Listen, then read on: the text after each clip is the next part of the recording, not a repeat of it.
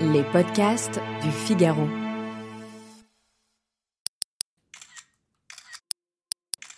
Vous avez remarqué à quel point la qualité des photos prises sur des smartphones haut de gamme a grimpé en flèche. Il fait nuit, vos amis sont parfaitement éclairés. Vous zoomez, la photo reste nette et fourmille de détails. Il est très simple de faire des beaux effets de flou, et les couleurs sont toujours éclatantes, parfois même un peu trop. Ce genre de cliché était l'apanage des appareils photo coûteux, et il fallait savoir utiliser leur réglage. Croyez-moi, ce n'est pas facile. Mais aujourd'hui, on peut se prendre pour un photographe professionnel sans fournir aucun effort.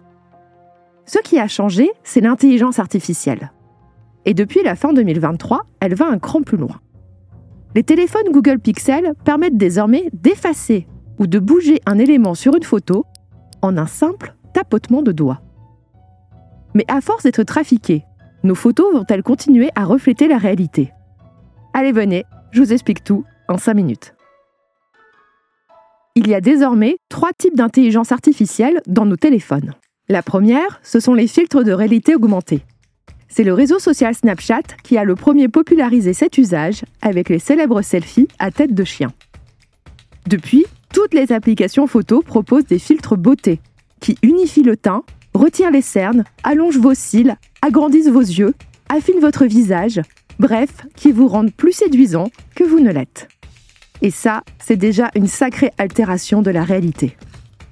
Poussé à l'extrême, cela donne le filtre bol de glamour sur TikTok, qui vous rend effectivement canon, sauf que la personne à l'écran, ce n'est plus du tout vous. Le deuxième type d'IA, c'est ce que l'on appelle la photographie computationnelle. Avant, les fabricants de smartphones mettaient dans leurs appareils des capteurs photo chaque année plus perfectionnés, et ils s'en vantaient. Depuis 2017 environ, ils préfèrent combiner ces capteurs avec des algorithmes d'intelligence artificielle.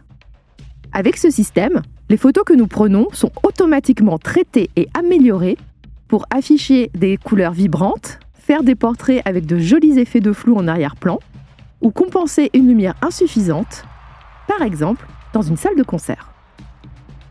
Cela vous permet de prendre des photos de très haute qualité du chanteur de votre groupe favori parce que l'IA va faire ses petits calculs pour recomposer l'image et compenser ce que le capteur n'a pas réussi à saisir. Bref, entre le moment où vous appuyez sur le bouton pour prendre une photo et son affichage sur l'écran, les algorithmes cravagent dur.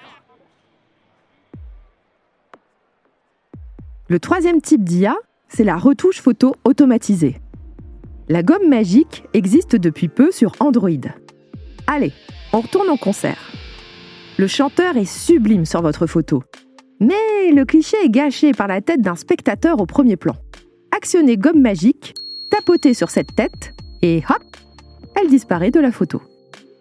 Google va aujourd'hui plus loin. Le ciel est gris, en un tapotement, il devient bleu. Il y a trop de touristes sur votre photo de la tour Eiffel, hop, ils sont effacés. Votre chien est sur la gauche de la photo et vous préféreriez à droite? Zou il va bouger automatiquement. Vous faites une série de 10 photos de groupe et personne n'est d'accord sur laquelle publier, car sur l'une, machin regarde ailleurs, et sur l'autre, bidule fait une drôle de tête. L'application photo de Google va vous afficher tous les visages de vos amis sur chacune de ces 10 photos. Vous allez sélectionner les meilleures têtes, et l'appli va combiner tout ça pour créer une nouvelle photo où tout le monde sera beau. Oui, c'est complètement dingue. C'est même tellement fou qu'on peut légitimement se demander si l'on pourra continuer à faire confiance aux images. Est-ce que toute la famille était souriante à l'anniversaire de tante Janine Il a vraiment fait soleil durant toutes les vacances en Bretagne de votre copine Margot? Et est-ce que cette plage idyllique était vraiment déserte? Vous pourriez me dire, chers auditeurs, que les images trafiquées sont vieilles comme Photoshop. Mais ces logiciels d'édition étaient réservés aux personnes qui savent maîtriser l'art du détourage, des calques et de la retouche. Le grand bouleversement de l'IA, c'est de mettre ces outils dans les mains de tous sans aucun effort, ni aucune courbe d'apprentissage. L'idée est louable, mais est-ce vraiment une si bonne idée? Le débat ne fait que commencer.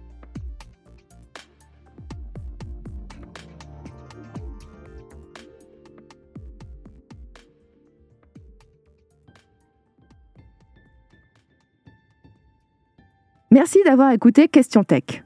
Je suis Chloé Voitier, journaliste au Figaro Économie.